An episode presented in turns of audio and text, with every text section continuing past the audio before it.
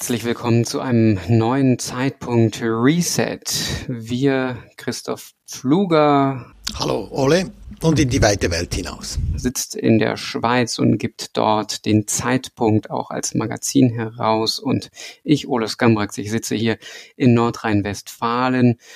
Ja, und äh, wir versuchen uns so ein bisschen frei zu schwimmen, frei zu reden und in diesen merkwürdigen Moment vielleicht ein bisschen Klarheit zu bringen und ja, Ausgewogenheit, Ausgewogenheit, das ist äh, mittlerweile, glaube ich, die Losung der Stunde.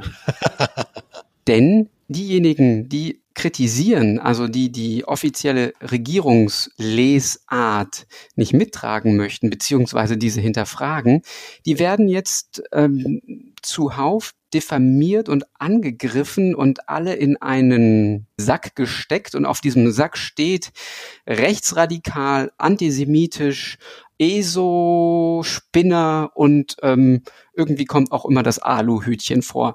Also der Begriff hat sich bei uns in der Schweiz noch nicht so eingebürgert, kommt ja eigentlich von den 5G ähm, sensiblen oder 4G-sensiblen, die sich einen Aluhut überziehen, damit sie von den elektromagnetischen Strahlen nicht betroffen sind. Genau, genau, da kommt das her. Und ich würde gerne mit dir, Christoph, in dieser Folge so ein bisschen schauen, wer sind denn diese Menschen, die kritisieren, die das ein bisschen anders sehen oder sehr anders sehen. Und ähm, ja, schauen wir doch mal unter dieses Aluhütchen, wer sich da so tummelt. Das ist kein Killer-Virus und die Letalitätsrate ist sehr gering, viel geringer als bei ganz vielen anderen Krankheiten. Angst essen Seele auf. Vergesst, dass äh, unsere Politiker am Anfang gesprochen haben vom Krieg. Das ist kein, wir sind nicht im Krieg. Das sind richtige Entscheidungen getroffen worden, das sage ich immer. Aber äh, dieses Virus ist ein Virus wie andere, das ist meine Schlussfolgerung. Und äh, äh wir wir sollten versuchen, mit Abstand normal damit umzugehen. Das war Klaus Püschel. Er ist Leiter beim Institut für Rechtsmedizin beim Uniklinikum Hamburg-Eppendorf. Und äh, dieser Ton, das, was wir gerade gehört haben, das hat er auf einer Pressekonferenz verkündet, auf einer Pressekonferenz, wo sie ähm, mitgeteilt haben, dass sie sich gegen die Anweisungen des Robert Koch Instituts äh, drüber hinweggesetzt haben und einfach mal das gemacht haben, was ihr Beruf ist, nämlich obduziert. Sie haben 190 Gestorbene an Corona, an Covid-19 Gestorbene untersucht und ähm, ja, Dinge festgestellt, die bis jetzt noch nicht so klar waren. Zum Beispiel, dass ähm, sehr, sehr viele, fast 70 Prozent der Verstorbenen an Thrombosen oder an Lungenembolien verstorben sind. Und ähm, das Ganze ist ähm, im Vorfeld gut therapierbar mit Blutverdünnungsmitteln, zum Beispiel Heparin. Und ja, soweit ich das blicken kann, war das tatsächlich die erste Obduktionsstudie weltweit, der Herr Büschel, der sagt, wir wollen den Virus verstehen und deswegen müssen wir da reinschauen, deswegen müssen wir von den Toten lernen. Das ist aber komischerweise eben nicht das, was das Robert Koch Institut möchte. Es gibt eine Empfehlung zum Umgang mit Covid-19 Verstorbenen vom Robert Koch Institut und die besagt, Zitat, eine innere Leichenschau, Autopsien oder andere Aerosol produzierende Maßnahmen sollten vermieden werden. Also Aerosol produzierende Maßnahmen, wo halt Stoffe durch die Luft weitergegeben werden können.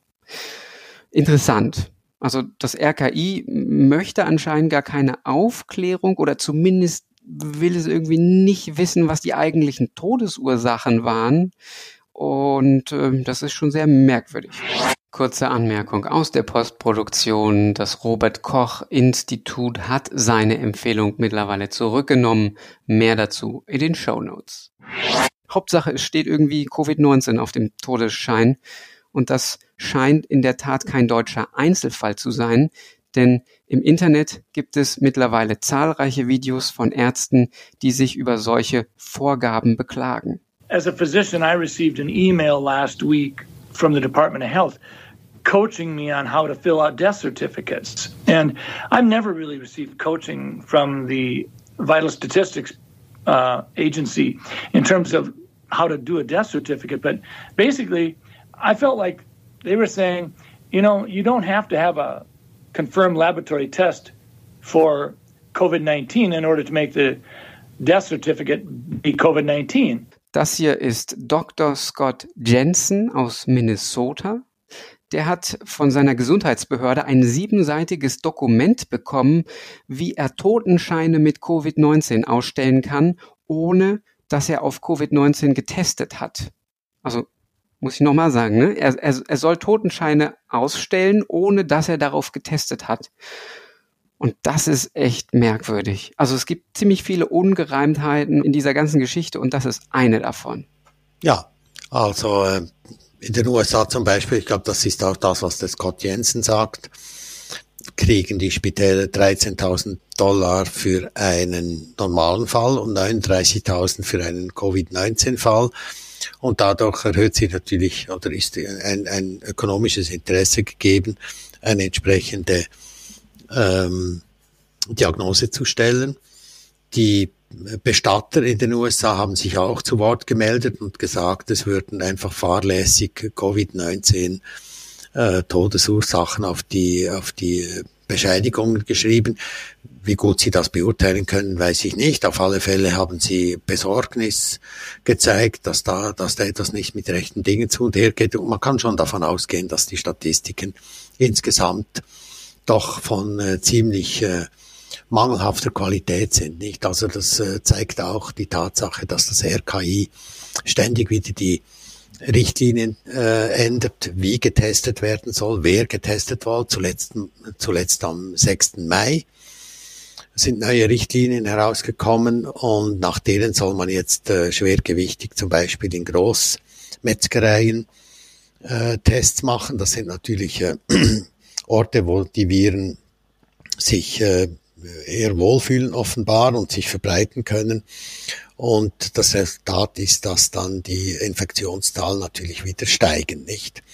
Und wenn das alles nicht statistisch sauber gewichtet ist, dann äh, ergeben sich natürlich automatisch äh, falsche Resultate und ja, äh, eigentlich wo man hinschaut oder wo man genau hinschaut, sieht man solche, wie soll ich sagen, solche äh, es ist da nicht eigentlich Betrug, nicht, sondern es ist einfach, äh, es ist höchst unwissenschaftlich, wenn man äh, während einer Datenreihe dann einfach plötzlich die Erhebungskriterien verändert. Das gibt einfach keine guten Resultate. Und die die Leute an der Front, an der Informationsfront, die Medien, die haben weder ein Interesse äh, und noch haben sie in der Regel Zeit, dem auf den Grund zu gehen. Äh, kleines Beispiel. Vorige Woche hat das Schweizer Fernsehen eine Studie zitiert von äh, an der ETH Lausanne wurde die gemacht, die Eidgenössische Technische Hochschule der äh, in Lausanne. Und die wurde in Zusammenarbeit mit dem Johns Hopkins mit der Johns Hopkins University wurde die gemacht. Und zwar ging es um die die äh, Mord, äh, die die zu erwarteten Sterbezahlen bei der zweiten Welle, nicht? Und das Ergebnis waren also, man rechnet mit der zweiten Welle im, ab Sommer bis in den Frühherbst hinein mit fünf bis 20.000, also 5.000 bis 20.000 Toten. Das ist für die Schweiz viel, nicht? Wir haben noch nicht 2.000 Tote jetzt von der ersten Welle. Mhm. Äh, ich glaube, wir liegen bei ungefähr 1.500. Das ist immer noch 1.000 weniger, also äh, ja, 40 Prozent weniger als in einem äh, starken Grippejahr wie zum Beispiel 2015. Und jetzt ist also die Prognose, dass da im Sommer 5.000 bis 20.000 Leute sterben könnten an, äh, an SARS-CoV-2, nicht? Und wenn man dann äh, ein bisschen in die Studie hineingeht, das hat das Fernsehen natürlich nicht gemacht, ist zu aufwendig, auch schwierig zu erklären, dann äh, sieht man, dass die Studie von Reproduktionswerten ausgeht, die etwa dreimal so hoch sind, wie sie jetzt sind, nicht? Mhm. Also die, die Reproduktionsrate, die wird, die ist jetzt bei etwa 0,5, nicht? In der Schweiz. Und die, die gehen dann also, die gehen davon aus, dass die im Sommer auf 1,5 wieder steigt. Naja, der, ein Grund könnte natürlich sein, dass, dass, der, dass der Lockdown jetzt ähm, beendet ist oder mehr oder weniger beendet und die Menschen sich wieder mehr sehen, mehr treffen und unachtsamer werden. Also das könnte ja in der Tat ein Grund sein. Ja, das ist das vordergründige Argument. Aber da muss man wissen, dass bereits vor dem Lockdown in der Schweiz die Reproduktionsrate auf eins gefallen war, nicht? Also am 13. März hat man ausgerechnet, die Reproduktionszahl ist ja nicht ein Wert, den man, den man messen kann, sondern es ist ein Wert, den man, äh, den man, ich sag mal, mehr oder weniger zuverlässig schätzen kann. Man kann ihn hinterher, kann man ihn, äh, ich sag mal, annähernd berechnen. Man hat nie einen vollständigen Datensatz. Man misst ja nicht die ganze Bevölkerung, nicht? Das sind immer statistische Ungenauigkeiten sind da dabei. Also am 13. März hat die ETH nicht in Lausanne, sondern in Zürich festgestellt, mit diesen Berechnungsmethoden, reichlich kompliziert, dass die Reproduktionsrate auf 1 gesunken war. Sie ist dann nochmal äh, für zwei Tage auf 1,1 gestiegen und seither gesunken nicht. Und jetzt liegt sie bei ungefähr 0,5. Und das war vor dem Lockdown, nicht? Also ja, ja, in, Deutsch, in Deutschland ganz, ganz ähnlich. Und hier habe ich noch mal einen Ton von Stefan Homburg, der ähm, ja auch mittlerweile zu den Aluhutträgern Schrägstrich Rechtsextremen gehört, weil er war bei der Querdenker-Mahnwache in Stuttgart am letzten Samstag zugegen, hat dort vor ja, so zwischen fünf und zehntausend Menschen gesprochen, eigentlich ist er Professor für öffentliche Finanzen an der Leibniz-Universität Hannover und er hat nochmal uns vor Augen geführt, ähm, wie wir eigentlich in diese ganze Geschichte gestartet sind. Also Mitte März schwenkt die Regierung aus welchen Gründen auch immer um. Dann wird, werden erst Großveranstaltungen abgesagt am 9. März, Schulen geschlossen am 16. März. Dann wird der Lockdown über das ganze Land verhängt am 23. März. Und einige Tage später sagt die Bundeskanzlerin in ihrem privaten Podcast, wenn die Verdoppelungszeit sich zehn Tagen nähere, dann werde der Lockdown aufgehoben. Das ist aber schon kurz danach der Fall, sodass das Bundeskanzleramt nachlegt, nein, lieber 14 Tage Verdopplungszeit, das ist sicherer. Das ist wiederum leider schon sehr schnell erreicht. Daraufhin, und jetzt wird es wirklich spannend, wechselt die Bundesregierung komplett ihre Argumentation, geht von dieser Verdopplungszeit weg und holt eine nie gesehene R-Zahl hervor, die unter eins liegen soll. Das ist von da an die Vorgabe. Bis zu diesem Punkt, meine Damen und Herren, habe ich persönlich gedacht, das ist einfach alles nur schlechte Politik und Politikversagen, so wie ich das aus meiner Sicht oft erlebt habe. Aber ich habe, ich habe am 15. April meine Meinung grundlegend geändert. Am 15. April haben sich die Ministerpräsidenten mit der Bundeskanzlerin getroffen. Sie hatten alle eine Grafik mit dieser R-Zahl vor sich. Sie sahen das Ziel R kleiner 1 war nicht nur erreicht, sondern schon lange erreicht und war sogar schon vor Beschluss des Lockdown erreicht gewesen. Also ich finde, es geht halt jetzt äh, bereits schon darum, die zweite Welle vorzubereiten. Nicht, dass ich glaube, das Ziel, wenn man von einem Ziel sprechen kann, nicht, äh, ist doch den Bedarf nach Impfungen sicher in der Bevölkerung zu verankern, nicht? Also die, der, der, der Schaden oder das, die Behinderung durch den, durch die Maßnahmen soll so groß sein, dass die Leute sagen, okay, also dann, äh, meinetwegen, dann äh, impfe ich mich und dann kann ich wieder, äh, reisen, dann kann ich wieder dieses und jenes machen, dann hört, dann hören die Maßnahmen ob es jetzt ein gelockerter Lockdown oder ein, ein verlängerter ist, spielt eigentlich keine Rolle. Dann hört dies, diese ganze Geschichte irgendwie mal wieder auf, nicht? Und äh, da hat die erste Welle jetzt eindeutig nicht gereicht. Es ist auch noch kein zuverlässiger Impfstoff da. Ich, es wird meiner Meinung nach auch nicht einen zuverlässigen Impfstoff geben, weil die Viren mutieren sich so rasend schnell und äh, die Impfstoffe haben sehr große Nebenwirkungen. Also wird, es wird eigentlich keinen Impfstoff geben, aber das Ziel ist natürlich, dass wir dann alle, die acht Milliarden Erdbevölkerung, dass wir alle irgendeine Spritze kriegen, wo irgendjemand dann was verdient damit. Deswegen möchte der deutsche Gesundheitsminister Herr Spahn auch die Zulassungsauflagen deutlich verkürzen. Und er hat in der Tat den Schneid, das zu verkünden und im nächsten Satz muss er die Infektionszahlen korrigieren, weil ähm, sie die zu, zu hoch äh, angesetzt haben und gemerkt haben, ach ja, es waren doch weniger Infektionen.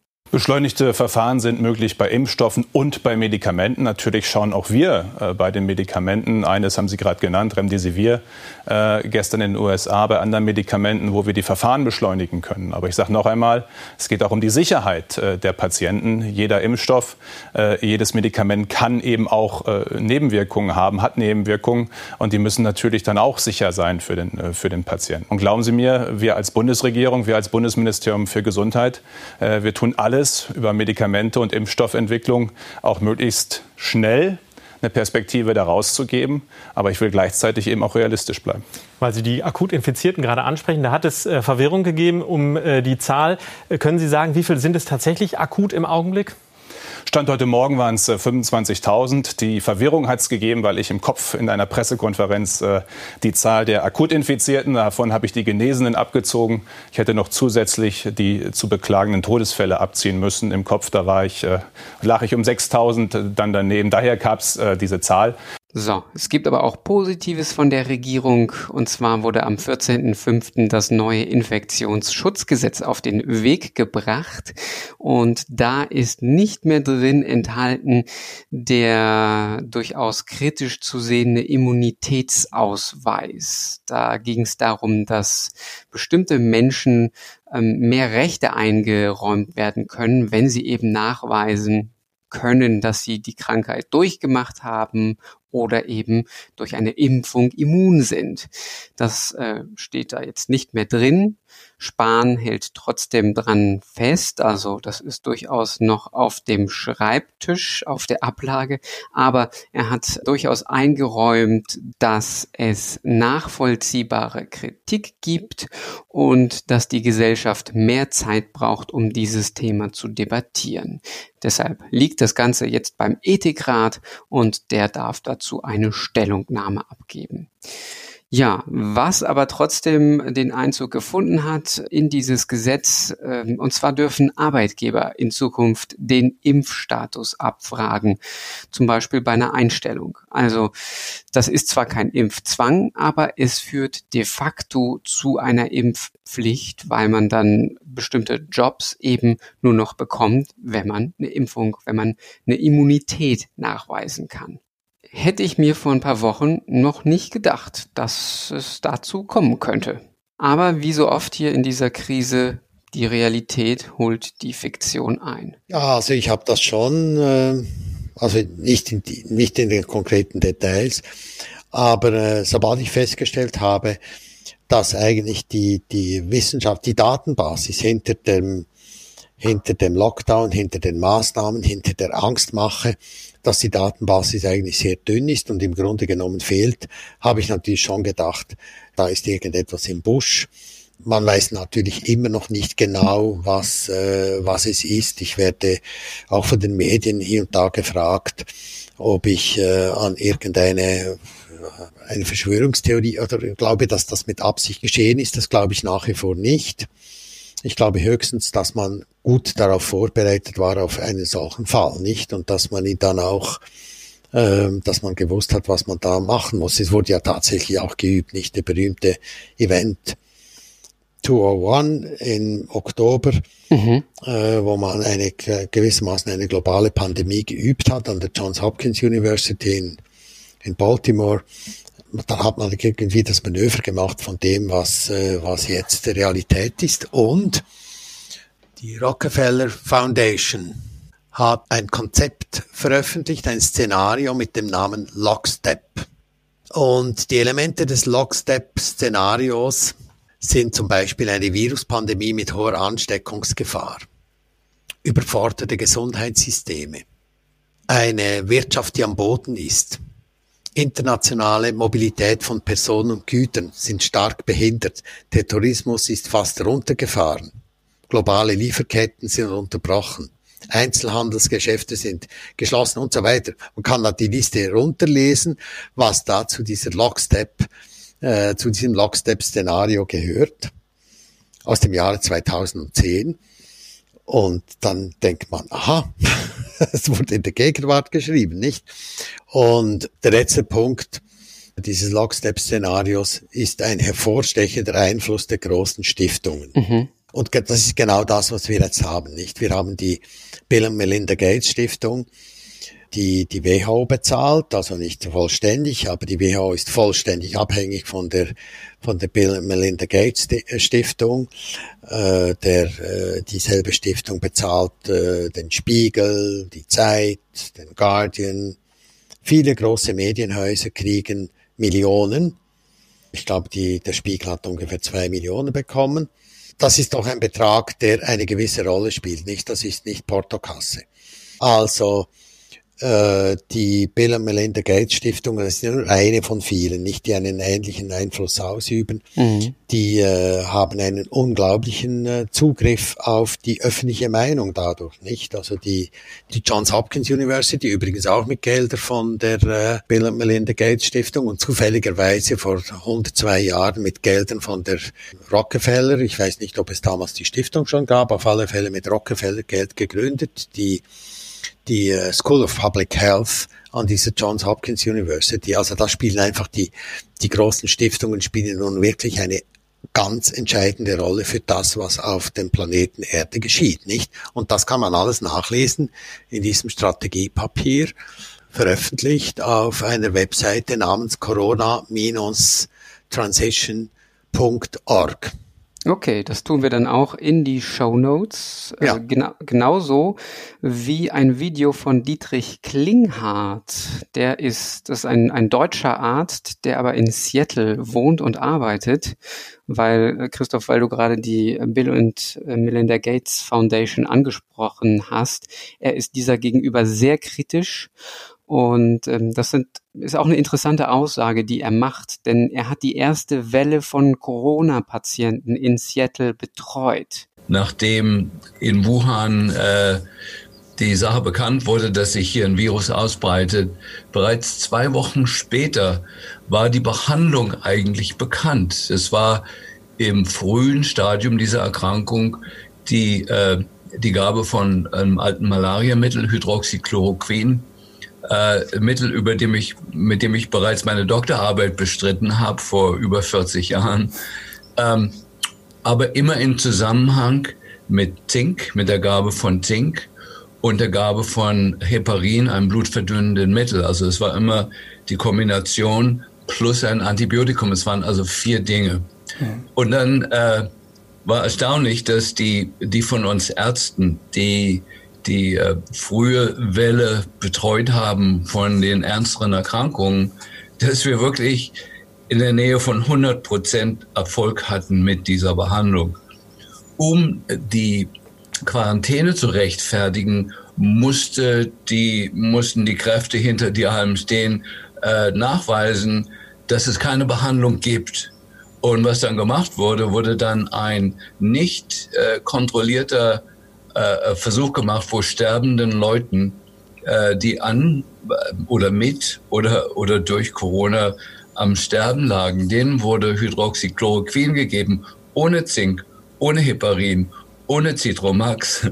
Und hat sich gezeigt, dass genauso viele Leute sterben wie ohne die Behandlung. Das war immer klar, dass diese Behandlung gegeben werden muss, wenn der erste Husten kommt oder die erste die Temperatur über 38,4 Grad ansteigt. Da wären wir wieder beim Hydroxychloroquin, was wir schon in der letzten Sendung ausführlich besprochen haben. Ein Medikament, was total billig ist, was äh, seit Jahrzehnten verabreicht wurde bei Rheuma und in der Malaria-Prophylaxe und was plötzlich weltweit als gefährlich eingestuft wurde, obwohl es eben jahrelang rezeptfrei zu haben war. Der Dietrich Klinghardt ist nicht der Einzige, der damit sehr gute Erfolge gehabt hat. Auch ein Arzt aus Marseille ähm, hat das alles sehr gut dokumentiert und ähm, publik gemacht. Es gab einen unglaublichen Shitstorm. Da haben Christoph und ich in der letzten Folge vom Zeitpunkt Reset drüber gesprochen. Wenn ihr mehr hören wollt, diesbezüglich einfach reinhören.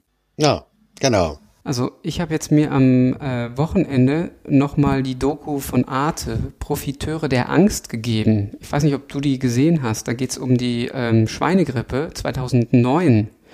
Und im Prinzip ist das ein Déjà-vu. Also das Ganze, was wir hier erleben, ist in der Tat schon einmal passiert. Das war quasi die Blaupause für äh, Corona. Damals fing das Ganze in Mexiko an, die Schweinegrippe. Und viele Länder haben damals auch Mundschutzpflichten eingeführt. Fußballspiele gab es vor leeren Stadien. Also das waren ganz ähnliche Bilder. Ähm, ich kann mich daran gar nicht so genau erinnern. Also ähm, entweder habe ich das nicht so wahrgenommen oder ich war, keine Ahnung. Äh, also wie, wie, hast du das äh, in Erinnerung, die Schweinegrippe 2009? Ja, wir haben damals, wir haben damals eine, ein Schwerpunktheft gemacht zu dieser Pandemie.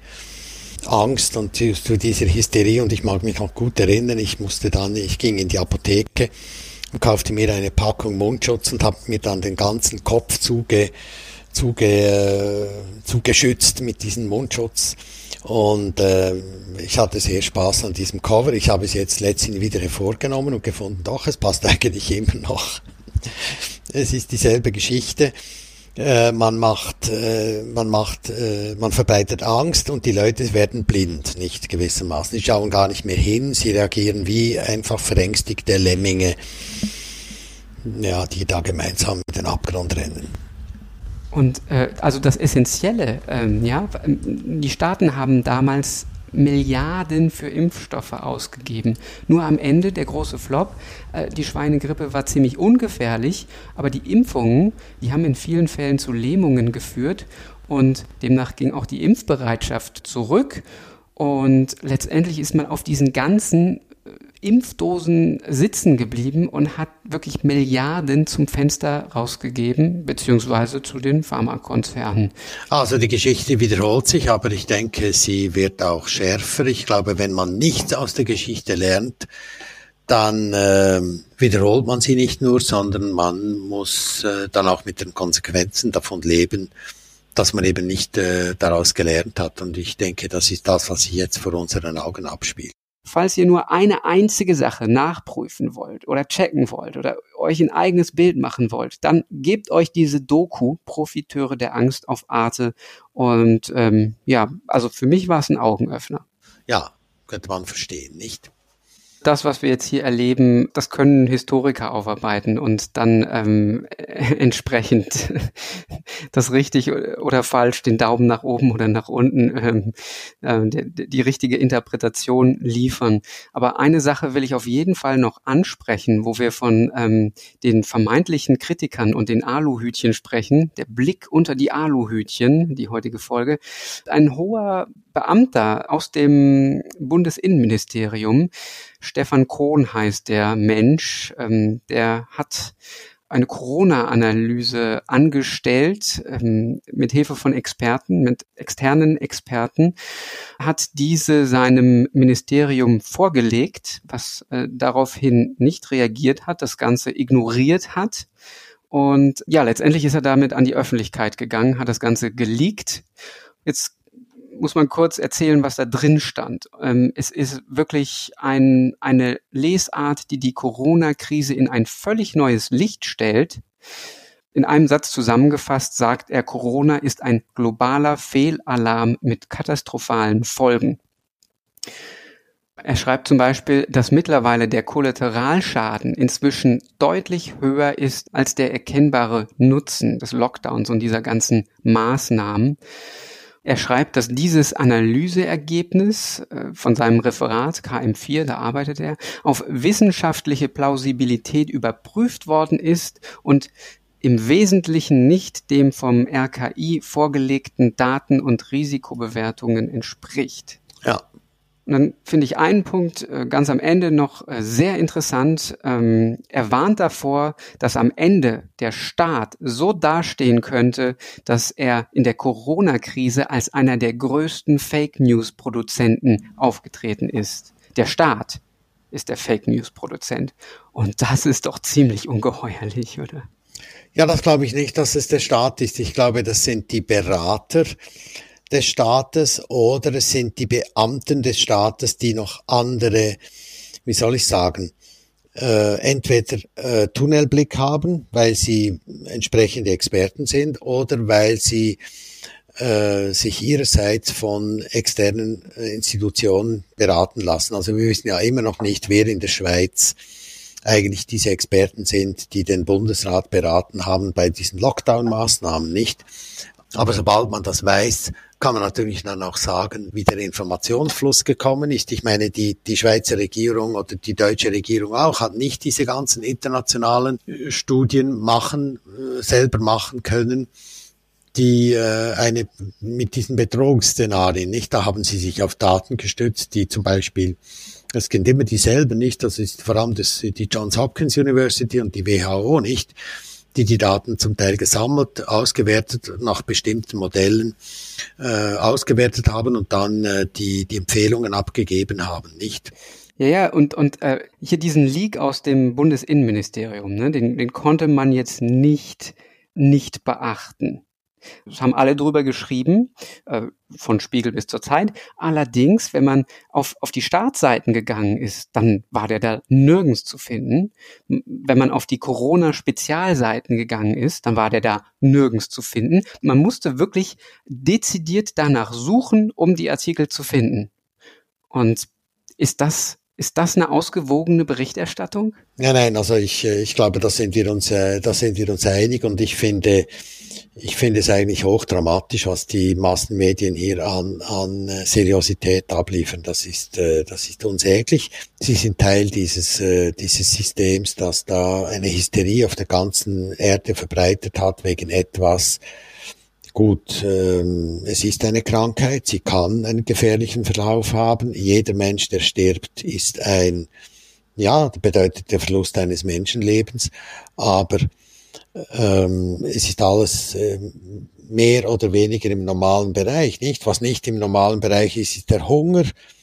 Zum Beispiel, es sind äh, viele andere, viel tödlichere äh, Krankheiten, Fehlentwicklungen, ja, Disharmonien in unserem, äh, in unserem Weltsystem, wenn man so will. Und das ist den Leuten oder den Medien irgendwie egal, nicht? Naja, und, und genau das steht eben in diesem Papier. Es sind 192 Seiten. Wir haben die übrigens auf zeitpunkt.ch, haben wir das ganze Papier zum Download freigestellt. Also kann jeder nachlesen. Und das Ding ist, dass da wirklich Experten mit dran saßen, die aber bis jetzt eben nicht gehört wurden, nicht von der Regierung gehört wurden, weil es ja immer heißt, ja, ja, ähm, die Kritiker, das sind alles so merkwürdige Menschen, die eigentlich keine Ahnung haben. Ähm, lest euch durch, wer, welche Menschen das sind. Also zum Beispiel der Pathologe Peter Schirmacher, der ist nicht nur Professor in Heidelberg für Pathologie, der ist auch Teil der Leopoldina, die wiederum die Bundesregierung berät. Und äh, also das sind Experten aus den eigenen Kreisen. Und, und es wird ihnen nicht zugehört. Es ist total merkwürdig.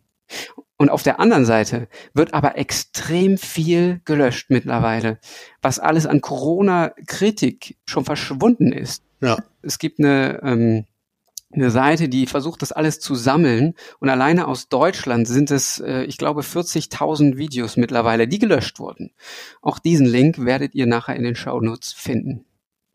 Ja, was macht äh, Christian Drosten? Der schaltet eine ganzseitige Anzeige zusammen mit anderen ähm, Kollegen und bittet doch tatsächlich darum, ähm, dass YouTube, Facebook und Twitter mehr gegen Fake News vorgehen sollen. Also welche Fake News meint er denn aber bitte? Also er meint eben Nachrichten Dinge, die jetzt vor allem eben in den sozialen Medien besprochen werden, weil sie in, in normalen Nachrichten so gut wie nicht mehr vorkommen. Und gegen die soll jetzt noch massiver vorgegangen werden. Entschuldigung, wir, wir sind hier wirklich in 1984. Oder Covid-1984. Ja.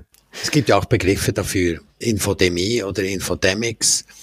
Ich denke, da wird noch einiges auf uns, zu, auf uns zukommen. Also bitte lieber jetzt noch schnell diesen Podcast hören er noch erhältlich ist. Genau. Worüber sprechen wir das nächste Mal? Das nächste Mal sollten wir auf jeden Fall schauen, ähm, wie es weitergeht mit den Hygienespaziergängen, Schrägstrich Demos. Gut, das sollten wir dann in dem Fall zeitnah machen. Nicht morgen ist Samstag, da ist auf der ganzen Welt und vor allem in Deutschland und in der Schweiz ist doch sicher einiges los. Und äh, dann unterhalten wir uns dann beim nächsten Podcast darüber, nicht? Ja, und ich, also ich bin auch gespannt, um zu gucken, weil natürlich äh, gibt es auch Rechtsextreme, die dabei sind. Und natürlich versucht jetzt die AfD eben auch diesen Widerstand zu kapern, also sich da drauf zu setzen. Lange war sie untätig und wusste überhaupt nicht, äh, wie sie hier zu Corona äh, sich positionieren sollte. Und jetzt tun sie es. Und es ist total schade, da eben keine andere Partei die Menschen, die da draußen auf der Straße sind, ernst ernst nimmt, außer die AfD. Und das ist eben so traurig. Naja. Einen Ton habe ich noch und der ist sehr schön. Ein Demonstrant aus Stuttgart, der einem Spiegelreporter erklärt, wer diese Menschen auf den Demos denn eigentlich sind. Entschuldigung, ja, Entschuldigung darf ich Sie mal ganz kurz fragen? Wissen Sie zum Beispiel, dass sich der Herr Nährling für Holocaustleugner einsetzt? Finden Sie das gut, dass so jemand hier auf der Demo also ist? Also es ist einfach so, ich glaube, heute sind alle da für die Grundrechte und ich glaube, dass links und rechts und wie sie alle sind, gerade äh, zusammenstehen für die Menschen. Und ich glaube, dass in jedem ein Herz schlägt. Und dieses Herz, das in jedem schlägt, das ist das, was sich hier gerade ausbreitet. Und mir ist es egal, wer jetzt bisher was gedacht hat. Ich glaube nicht, dass es irgendwo schlechte Menschen gibt. Ich glaube, dass wir alle da sind, um für das Leben zu stehen, oder? Ein Herz für Rechtsextremisten, auch heute. Nein, ein Herz für Menschen. Tja, Mir ist es egal, 0 zu 1 für, für, für, Sie, würde ich sagen. Ja? Ganz, ganz ehrlich, das, das, die Zeiten sind vorbei, wo wir uns spaltet. Und das gilt gerade für dich auch. Wenn du solche Fragen stellst, da musst du dich fragen, ob du äh, das Richtige tust. Ob das, diese Spaltung, die du in die Menschen bringst, ob das genau das ist, was, was wir alle wollen. Und ich glaube es nämlich nicht. Ich glaube, das, was wir hier machen, ist, dass wir alle zusammenkommen als, als Menschen. Und das, was bisher war, dass man gesagt hat, ja, die sind rechts, die sind links, die sind böse, die sind gut oder was weiß ich.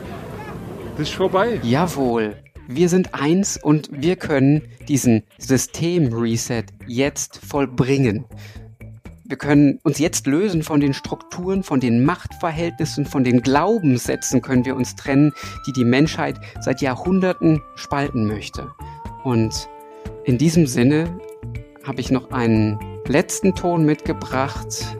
Als ich den das erste Mal gehört habe, da kamen mir tatsächlich die Tränen. Das ist Dr. Katrin Korb aus Oldenburg und ich bin froh, dass jetzt auch endlich erstmal mehr und mehr Mediziner und Ärztinnen und Ärzte sich zu Wort melden, aber eben auch eine Frau. Denn das Ganze ist auch eine Krise des Mansplaining, also ständig und überall sieht man äh, Männer, grauhaarige Männer in dunklen Anzügen, die erklären, wie die Welt funktioniert. Katrin Korb macht es anders und die hat jetzt das Schlusswort. Gut. Liebe Mitmenschen, ich bin dankbar, dass ich heute hier stehen darf und mein Gesicht zeigen. Das ist etwas Besonderes. Genau. Friederike hat mich schon vorgestellt. Mein Name ist Katrin Korb. Ich habe drei Kinder und bin Hausärztin hier in Oldenburg. Ich stehe hier, weil ich mich verantwortlich fühle ähm, für die Gesundheit meiner Patienten meiner Kinder und auch meiner eigenen. Und weil ich wütend darüber bin, dass hier versucht wird, mit Angst Kontrolle über die Menschen zu gewinnen. Was dahinter steckt, weiß ich nicht, aber letztendlich wird dabei Macht und Geld eine Rolle spielen. Als Ärztin da kenne ich dieses Prinzip. Das ist das Prinzip unseres Gesundheitssystems. Unser Gesundheitssystem beruht leider darauf, Angst zu erzeugen, um damit Geld zu verdienen. Die Angst, die gibt es auf beiden Seiten, sowohl bei mir als Ärztin als auch bei meinen Patienten. Es gibt Leitlinien, die ich befolgen soll, Leitlinien für verschiedene Krankheiten. Wer schreibt diese Leitlinien? Ich gebe euch ein Beispiel. Es gibt eine europäische Leitlinie für Erkrankungen des Herzens. Da gibt es 25 Autoren. 19 dieser Autoren bekommen Geld von der Pharmaindustrie. Das nennt sich dann Beraterhonorar. Es gibt einen schönen Spruch, das Brot ich esse, das Lied ich sing. In den Leitlinien steht, ich soll Medikamente verschreiben, die viele Nebenwirkungen haben können und die keinen gesund machen. Damit wird eine Menge Geld verdient. Wenn ich die Leitlinie nicht befolge und es passiert irgendwas mit diesem Menschen, sein Zustand verschlechtert sich, warum auch immer, dann heißt es, Frau Kollegin, Sie haben die Leitlinien nicht befolgt. Das haben Sie jetzt zu verantworten. Das heißt, es wird Angst erzeugt, damit ich gegen meine Überzeugung handle. Den kranken Menschen wird auch Angst gemacht. Wenn du das nicht nimmst, diese Tablette, dann bekommst du einen Herzinfarkt. Dann geht es dir noch viel schlechter als jetzt. Ich weiß das, ich habe studiert. Du bist da dumm zu dumm dafür, das für dich selber zu entscheiden. Da gibt es auch keinen Raum für Diskussionen. Und dann schluckt dieser Mensch diese Pillen jeden Tag, Woche für Woche, sein ganzes Leben und damit wird viel Geld verdient. Das ist das Prinzip. Seit dem Beginn der Corona-Krise werden wir mit Schreckensbotschaften in eine Schockstarre gehalten. Unsere Regierung sagt, hier gibt es ein neuartiges Virus. Das ist so gefährlich. Da wird es Millionen von Toten geben wenn wir euch nicht beschützen. Wir wissen am besten, was gut für euch ist, denn wir haben hier unsere Experten. Ihr könnt leider nicht für euch entscheiden, ihr seid zu dumm dafür. Wir müssen euch isolieren, entmündigen und einen Maulkorb aufsetzen. Das geschieht aber alles zu eurem Schutz. Und wir machen euch so viel Angst, jeden Tag aufs Neue, mit den schlimmsten Bildern, dass ihr es nicht einmal wagt, das zu hinterfragen. Das allgegenwärtige Mantra der Merkel-Regierung lautet, erst wenn wir einen Impfstoff gegen dieses Virus haben, dann können wir zur Normalität zurückkehren. Mit anderen Worten, nur ein Impfstoff kann uns unsere Grundrechte zurückgeben. Diese Woche hat Frau von der Leyen international 7,4 Milliarden Euro gesammelt, für die Entwicklung und Verbreitung eines solchen Impfstoffes. Deutschland ist mit 525 Millionen Euro dabei. Normalerweise dauert die Entwicklung eines Impfstoffes Jahre. Das ist, hat den Grund, weil Sicherheitsstudien durchgeführt werden müssen. Das neue Virus aus der Corona-Familie wurde vor noch nicht einmal sechs Monaten gefunden, doch bereits jetzt wurde vom Paul-Ehrlich-Institut ein Menschenversuch genehmigt mit sogenannten mRNA-Impfstoff. Das ist fremdes Genmaterial, was da in unsere Zellen kommt. Man muss nicht Arzt sein, um dabei ein mulmiges Gefühl zu bekommen. Ich würde mir diesen Impfstoff nicht spritzen, ich würde den auch nicht meinen Kindern geben und ich würde den auch nicht meinen Patienten empfehlen.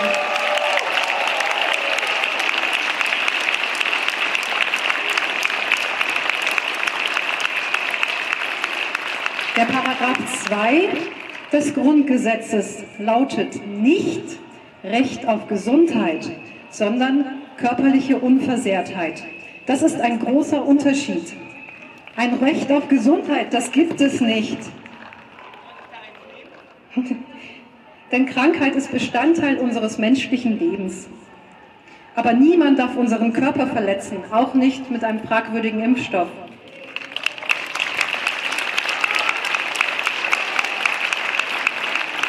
Trotzdem wird dieser Impfstoff den Herstellern aus den Händen gerissen werden wie warme Semmeln. Denn die Werbetrommel, die läuft schon seit Monaten. Bezahlen werden wir das. Wir bezahlen jetzt schon für die wirtschaftlichen und sozialen Folgen des Lockdowns. Das sind unsere Steuergelder, die dafür ausgegeben werden. Und mit unseren Steuergeldern soll der Impfstoff finanziert werden. 525 Millionen Euro. Und das ist erst der Anfang. Wurden wir gefragt, ob wir einen Lockdown bezahlen wollen? Nein. Werden wir gefragt, ob wir Geld für so einen Impfstoff ausgeben wollen? Nein. Diese Unsummen, dieses ganze Geld, das haben wir erwirtschaftet. Und das wollen wir gerne für andere Dinge ausgeben. Guten Unterricht für unsere Kinder, Klimaschutz und Entwicklung neuer Technologien für unsere Umwelt, vernünftige Bezahlung von Pflegekräften in Altersheimen und in der Gesundheitsvorsorge. Auch die Integration und die Ausbildung von Menschen, die vor Krieg und Not hierher gekommen sind und zu uns geflüchtet sind. Ausbau biologischer Landwirtschaft, Förderung von Sportvereinen und Kultur. Die Liste, die ist so lang, die ist für jeden sicher ein bisschen anders. Aber all das sind Dinge, die Menschen gesund machen und erhalten. Und damit kann man kein Geld verdienen.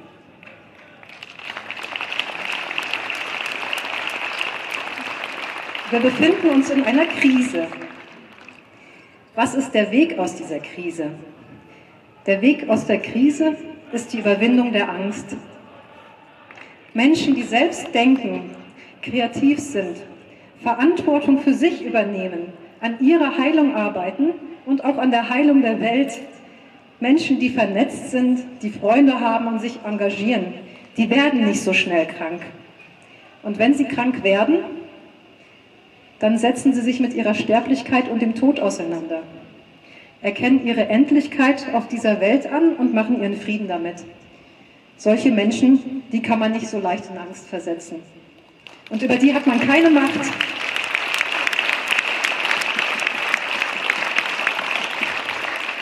Dieser Körper hier, der ist nur geliehen. Irgendwann gebe ich ihn wieder zurück. Aber solange ich lebe in diesem Körper, fühle, denke und handle, solange ist es mein Körper, für den ich verantwortlich bin und niemand anders. Und den ich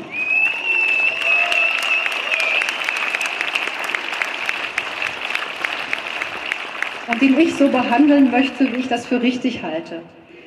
Ich wünsche mir gar keine Rückkehr in die alte Normalität, in die alte Normalität. Ich wünsche mir eine neue Normalität.